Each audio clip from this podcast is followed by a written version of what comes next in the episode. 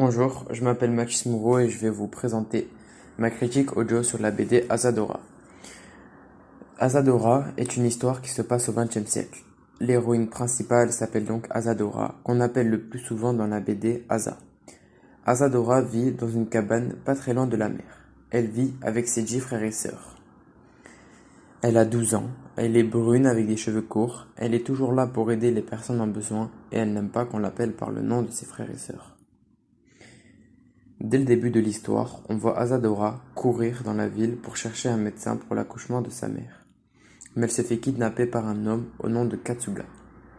Katsuga et Asa ont commencé à parler, et elle remarqua qu'il était gentil et qu'il n'avait pas un mauvais fond.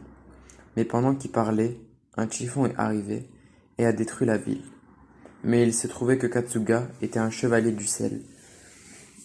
Et il a aidé Asa, avec l'aide de ses amis, à secourir les blessés et leur donner à manger. Mais surtout pour retrouver ses parents. Asadora est une BD, écrite par Naoki Urasawa. Naoki Urasawa est né le 2 janvier 1960 à Fushi. Il est dessinateur et scénariste de manga japonais.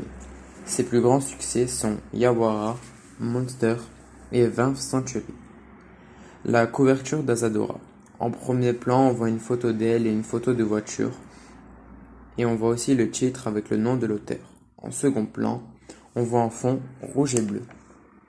J'ai vraiment aimé cette BD car les personnages sont très attachants et on se met vite à leur place. C'est dynamique, on ne s'ennuie pas en le lisant et le manga est très facile à lire et les images sont très parlantes pour moi.